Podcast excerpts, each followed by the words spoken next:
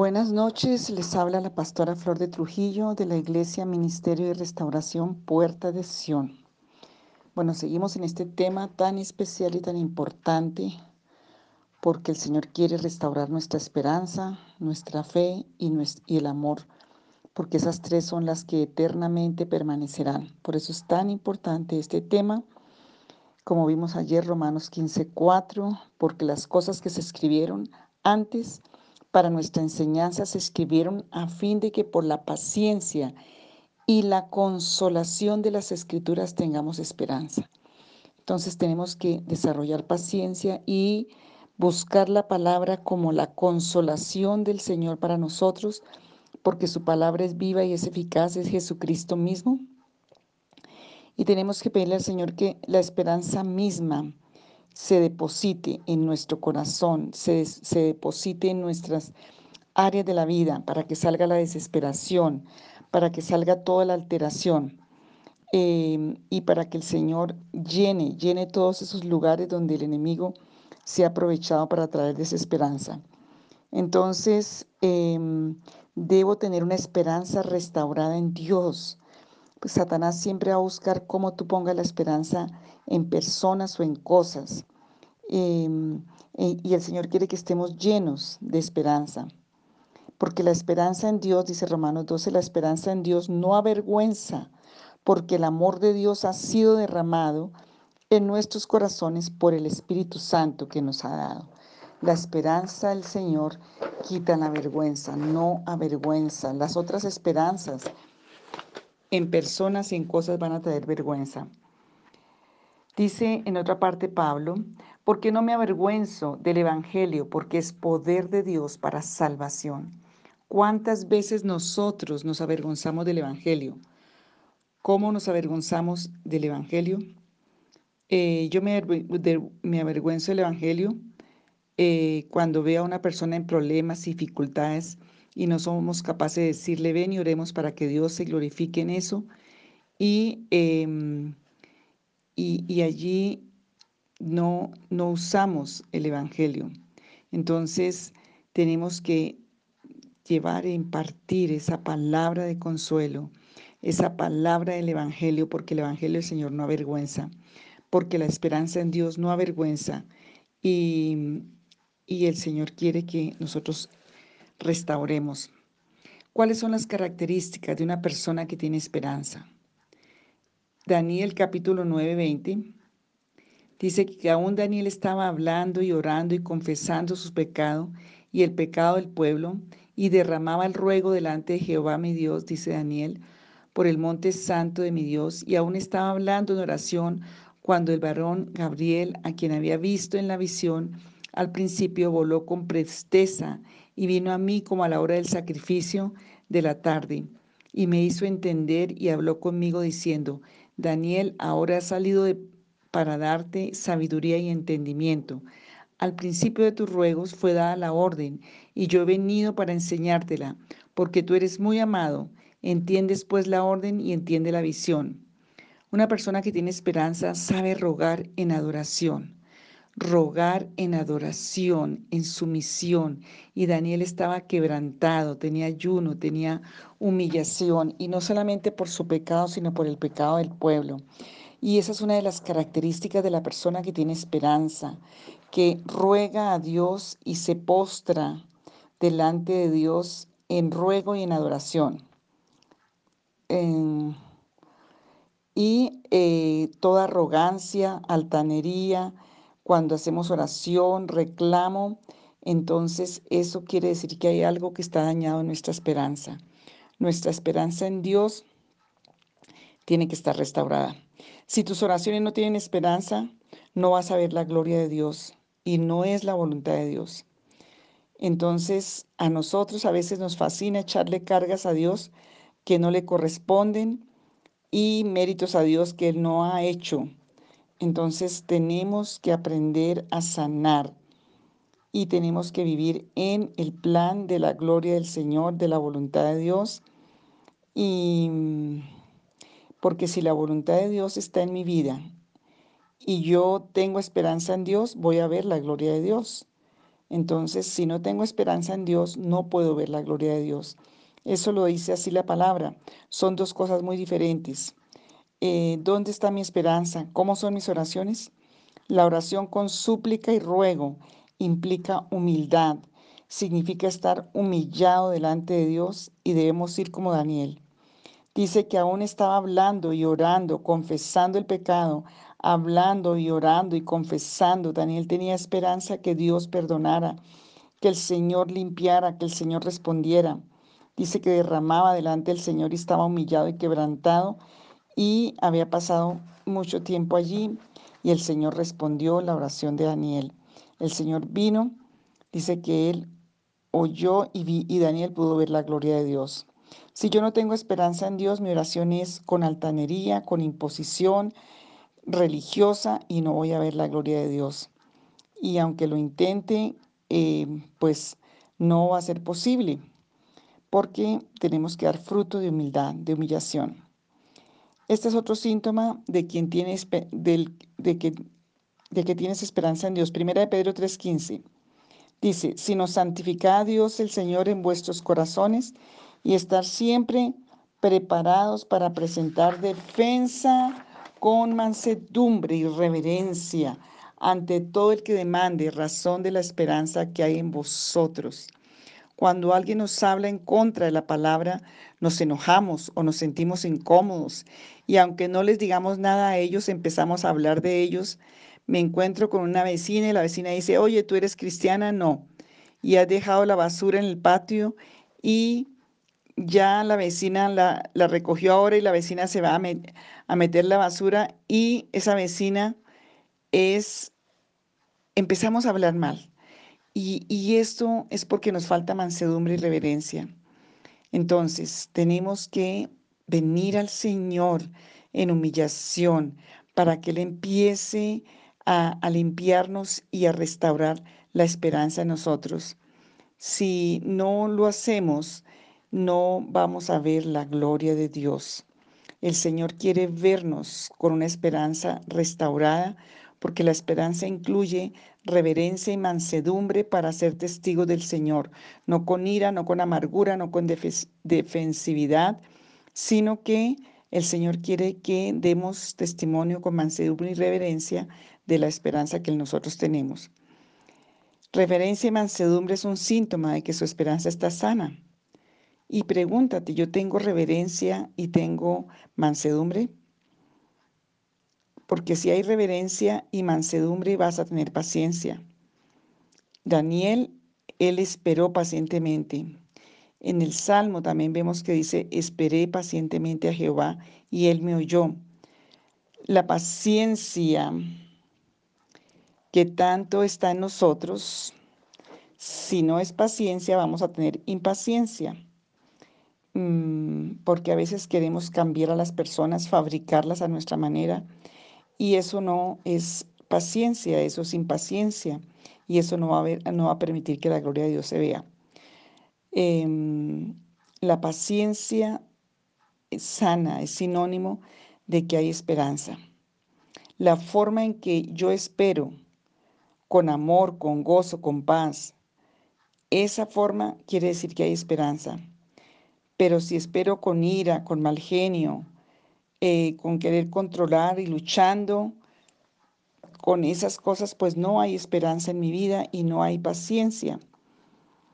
Eh, por ejemplo, es la persona que está haciendo una fila, por ejemplo, en el banco y, y, está ahí tan impaciente y está ahí y llega a pelear con la señora de la ventanilla. Eso es que la esperanza está rota también en los trancones, eso sin hablar en la manejada. Entonces tenemos que pedirle al Señor que nos restaure, porque todo eso tiene que ver con la oración y con la contestación de la oración y con la gloria de Dios. Efesios 1:18 dice, alumbrando los ojos de vuestro entendimiento para que sepáis cuál es la esperanza a la que Él os ha llamado y cuáles las riquezas de la gloria de su herencia en los santos. ¿Cuál es la esperanza a la que el Señor nos ha llamado? Em, porque es ver la gloria de Dios aquí en esta vida, no solamente en la eternidad. Si tenemos esperanza en Él y si yo espero en Él, la vida eterna, la vida abundante empieza a pasar aquí y empezamos a tener paz, gozo, felicidad y una vida de verdad en una relación íntima con Dios, porque la esperanza nos acerca al Señor, nos acerca, tenemos que eh, estar em, de verdad convertidos a esa, a esa esperanza de tener al Señor una relación, de que esperamos en Él, de que le creemos, de que confiamos. Entonces, el Señor quiere que nosotros reaccionemos porque Él quiere que nosotros veamos la gloria de Dios. Señor, yo espero, voy a recibir porque espero en ti, porque pongo mi esperanza en ti. Muchas personas dejaron su esperanza en lugares, en ídolos, y por eso les cuesta tanto esperar en el Señor. Em, bueno, vamos a ver que el Señor, el Salmo 91, por ejemplo, en el Salmo 91 que ya no sabemos tanto y que lo repetimos, entonces tenemos que poner la esperanza, porque yo he decidido poner mi esperanza en ti, Señor. Entonces, el que habita el abrigo del Altísimo mora bajo la sombra del Omnipotente. Diré yo a Jehová, esperanza mía y repito, Jehová esperanza mía y mi esperanza está en, em, en el Señor. Pero a veces lo repetimos y lo ponemos abierto en la Biblia en la entrada de la casa, pero tu esperanza no está en el Señor. No esperas en Dios y por eso no puedes ver la gloria de Dios. Entonces, el Señor quiere hoy que tú restaures esa plenitud de confianza, esa plenitud de seguridad, esa plenitud de libertad, de que voy a creerle, que espero en Él, que mi realidad depende de Él. Por eso voy a tomar el gozo, voy a tomar la alegría, porque hay una esperanza en Dios, que Él tiene reservado algo, que el Señor está allí en las situaciones y que el Señor va a traer respuesta, que el Señor está a mi lado, que yo espero en ti esperaré, Señor. Aquí el Salmo 91 que escribió Moisés, Señor, yo espero en ti, porque Moisés le tocó el desierto, un pueblo rebelde, peligros y todo eso. Por eso el Salmo 91 tiene tanto sentido, porque vemos cómo Moisés tuvo que imponer su completa esperanza en Dios para ver la gloria de Dios en medio del desierto. El Señor quiere que nosotros hagamos eso. Si estás en un desierto, el único lugar de seguridad es la esperanza en Dios. Entonces, el Señor nos quiere ver libres, nos quiere ver eh, esperando y confiando en Él, porque es nuestra única opción, porque Él es el Señor de toda nuestra vida. Entonces, ¿cómo está tu esperanza? ¿Cómo está mi esperanza? Pregúntate si mi oración está condicionando a Dios, si tú le dices, Señor, si tú haces esto, yo hago esto, si tú haces esto, yo voy a hacer tal cosa, esa oración no tiene esperanza, esa oración es manipuladora. Em, y eso no te va a llevar a, una libertad ni a ver la gloria de Dios, porque la estás poniendo en negativo, en negro, y eso ya es un, un conflicto dentro de ti de falta de esperanza, puedes estar prisionero aún de esperanza. Em, por ejemplo, si una persona enferma le, dice, quiero que ore o voy a orar por ti y tú dices, si Dios quiere me sano, eso es porque no estoy esperando en que Dios me va a sanar, porque Dios me llamó a sanidad, me llamó con una esperanza de vida, con una esperanza de, de salud, de sanidad, de vida y de vida eterna. Entonces hay muchos que oran sin esperanza, muchos que piden sin esperanza, sencillamente porque la esperanza no está restaurada.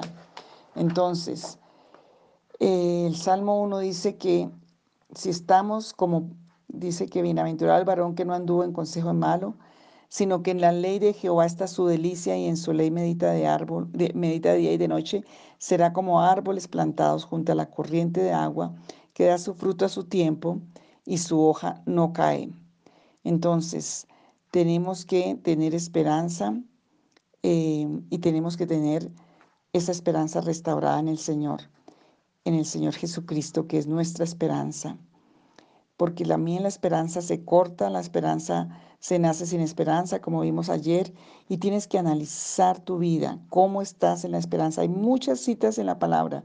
En una concordancia vas a encontrar muchas citas sobre la esperanza. No tengo pues el tiempo para leértelas todas, pero eh, si tú no esperas en Dios, tú empiezas a condicionar a Dios y empiezas a tratar de manipular la oración. Pero cuando hay esperanza, como Daniel, Daniel confiaba en el Señor y se humillaba delante de Él y esperaba en Él y fue visitado por la propia presencia del Señor y, y pudo ver la gloria de Dios. El Señor quiere que restaure la esperanza, porque cuando se restaura la esperanza, también se va a restaurar la fe y el amor marcará el tiempo con Dios en tu vida, porque Dios quiere eso. Otro síntoma, em, otro síntoma, el que no tolera que es agresivo, que se molesta por todo, no se halla en ninguna parte, no quiere nada en la casa, llegan eh, los niños, entonces tienen que todos guardar silencio, que se callen todos, que no tolera, que es impaciente. Entonces ahí vemos una persona que tiene rota su esperanza. Otra cosa son esos bajones típicos cuando está, o sea, como la doble, el doble ánimo de muchas personas cuando está dependiendo de las circunstancias, todo eso que a veces trae una depresión es porque la esperanza, la esperanza está rota.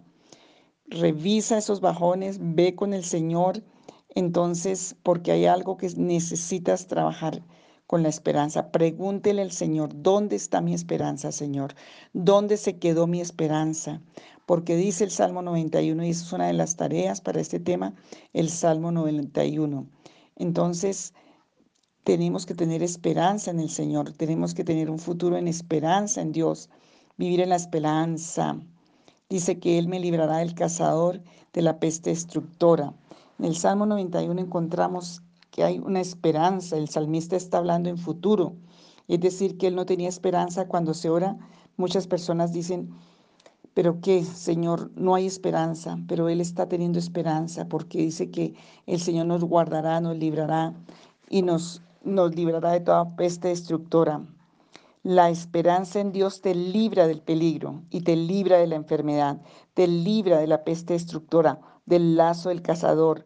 El Señor está diciéndote que cuando tú te metes bajo su abrigo, Él está guardándote la esperanza, si está fraccionada y lesionada, pues un rato crees, otro rato no crees, un día confías, otro día no confías. Pero dice la palabra que escudo y adarga es tu verdad. No temo al terror nocturno, ni saeta que vuele de día, ni pestilencia que ande en la oscuridad, ni mortandad que en medio del día destruya. No hay temor que si te invitaron a, viajar, que si invitaron a, a un lugar, pues no hay temor. ¿Por qué? Tu esperanza está en el Señor. Yo confío, Señor, en ti. Caerán a mi lado mil y diez mil a mi diestra, pero a mí no llegarán. Entonces tenemos que estar firmes en esa esperanza segura en el Señor. En mis ojos miraré y veré la recompensa de los impíos. El Señor quiere restaurar nuestra esperanza, porque es puesto, dice al final del, del, del capítulo de Salmo 91, porque he puesto a Jehová, que es mi esperanza, al Altísimo por mi habitación. No me sobrevendrá mal ni plaga tocará mi morada. Repita varias veces ese versículo, porque he puesto al Señor, que es mi esperanza, al Altísimo por mi habitación. No me sobrevendrá mal ni plaga tocará mi morada. No voy a ver el mal. No voy a ver el mal porque yo tengo mi esperanza firme en el Señor. Yo creo que el Señor está guardándome y yo confío en Él. Ni plaga tocará mi morada. Entonces no podemos dejar esto solamente en el logos, en la palabra escrita. Tenemos que pedir al Señor que la escriba en nuestro corazón, que venga esa rema, porque el Señor sana lo que está allí adentro, que está interfiriendo, porque está allí sin esperanza el corazón, que el Señor hoy ponga que el Señor hoy restaure la esperanza, que esa esperanza sea restaurada en cada parte de tu vida, espíritu, alma, cuerpo, que el Espíritu Santo mm, se manifieste trayendo esperanza, que esta palabra entre y puedes trabajarla, orar, pedir al Señor que la traiga y que la, que la impregne, que la impacte en tu corazón, porque el Señor tuvo que hacerlo en el desierto, en la vida de Moisés porque dice que en las manos me llevará para que mi pie no tropiece en piedra. Sobre el león, el áspid pisaré y hollaré al cachorro del león y el dragón, por cuanto en él he puesto mi amor, él también me librará. Él me va a librar de todas las cosas y aun cuando te equivoques, Él te va a ayudar. Y aun cuando estés en cualquier condición, el Señor te va a ayudar porque tu esperanza está en Él. Porque si tu esperanza está en Él, y te equivocas, Él va a levantarte, Él te va a ayudar, Él te va a direccionar. Señor, ¿por qué hice tal cosa? Pues el Señor te va a ayudar. Entonces dice que si lo invoco, Él me responderá. Conmigo estará en la angustia, me librará y me glorificará, me saciará de larga vida, me mostrará la salvación. Me mostrará salvación. Desde el versículo 14 del Salmo, em, de este Salmo 91 hasta el 16, lo que Dios está haciendo. El salmista habla en futuro y Dios también. ¿Por qué? Porque como el que no tiene la esperanza puesta en Dios, Dios no le puede hablar en presente porque le estaría mintiendo. Y te das cuenta cuando tú dices, Señor, ojalá que algún día yo esté, eh, yo, yo esté eh, o ponga mi esperanza en ti. Pues no, tienes que, que decirle, Señor, yo pongo hoy mi esperanza en ti porque la esperanza puesta en Él es todo el tiempo, para el presente, pero también para el futuro. Y es algo que luchan muchas personas para tener esperanza, porque nos volvemos religiosos y de pronto en esa parte la esperanza no está real. Y cuando la esperanza está restaurada en tu vida, pues vas a ver la gloria de Dios en tu vida, que es lo más importante. Señor, yo quiero ver la gloria de Dios. Yo quiero poner mi esperanza en ti, no en las circunstancias. Señor, quita el temor, quita la angustia, quita todo esto que está en mí interrumpiendo. Señor, ese interruptor que, que no me permite recibir y tener la esperanza. Por favor, hoy te pido, Señor, que tú restablezcas, que tú recuperes la esperanza, que hoy yo quiero, Señor, tener esa esperanza restaurada. No quiero vivir más sin esperanza. Yo quiero ahora que tú restaures cada área, Señor, que tú me llenes, Señor, de esperanza, que tú me liberes, Señor, hoy, porque quiero vivir en la esperanza que tú estableciste para mi vida. Hoy, Señor, sana mi esperanza. Si nací sin esperanza, sánala hoy, Señor. Si en mi vida está la impaciencia, la intolerancia, la rebelión, si estoy tan angustiado, Señor, si estoy tan obsesionado con tantas cosas, hoy pido la paz que trae tu esperanza. Quiero que el Salmo 91 sea una realidad en mi vida. Señor Jesús, no importa en el desierto en el que estoy, no importan las condiciones, Señor, yo quiero que ese salmo sea realidad, porque aún eh, Moisés cuando escribió este salmo, Señor, él necesitaba el amparo y el abrigo, era un desierto incierto, con personas tan difíciles. Señor, tal vez así estás, pero el Señor hoy te dice, el Señor es tu esperanza. Pon la esperanza, decide, el que pone su esperanza en el Señor, no le sobrevendrá mal, ni plaga tocará su morada. Señor, ayúdanos a rogarte en adoración reverente, en, en adoración de entrega, de humildad, de espera. Ayúdanos a tener el tiempo suficiente y necesario, Señor, para estar en tu presencia y ser impregnados de esa paz, de esa presencia, de esa nube de gloria, presencia de Dios, de ese fuego que arda en nuestro corazón. Yo oro hoy por las personas Señor, que se les quitó la esperanza, que se les robó la esperanza, que se traicionó la esperanza. Hoy, Señor, resucita la fe porque la fe viene, dice la palabra, viene por el oír la palabra. Que la palabra viva y eficaz penetre, Señor, que haya hambre y sed de ella. Señor, que tu espíritu se mueva con poder, que en esas áreas profundas donde hubo un daño profundo por falta de espera, por falta de esperanza, porque no se esperaba la vida de esta persona Señor. Hoy tú restaures, que esa esperanza traiga gozo y traiga paz en el creer. Señor, que la esperanza viva sea restaurada en cada corazón, que caigan escamas de los ojos, que caigan ataduras del corazón, que arranque, Señor, la angustia, la desesperación, que hagas sacar del pozo a los que están en un pozo de desesperanza. Envía tus ángeles, envía tu espíritu. Revélate, Señor, porque tú eres la esperanza viva en el nombre de Jesús. Gracias, Señor. Amén.